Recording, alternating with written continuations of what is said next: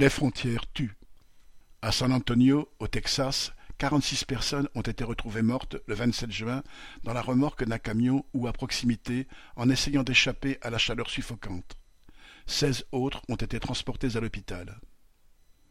Il est probable que les victimes soient des migrants, dont certains venus du Guatemala, qui n'ont trouvé que ce moyen-là pour passer la frontière entre le Mexique et les États-Unis.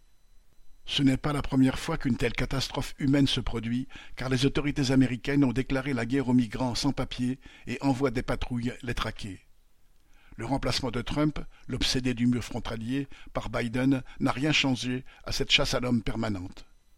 Cela n'a pas empêché le gouverneur républicain du Texas de commettre un tweet ignoble prétendant, contre toute évidence, que la tragédie était due, à la politique meurtrière des frontières ouvertes de Biden.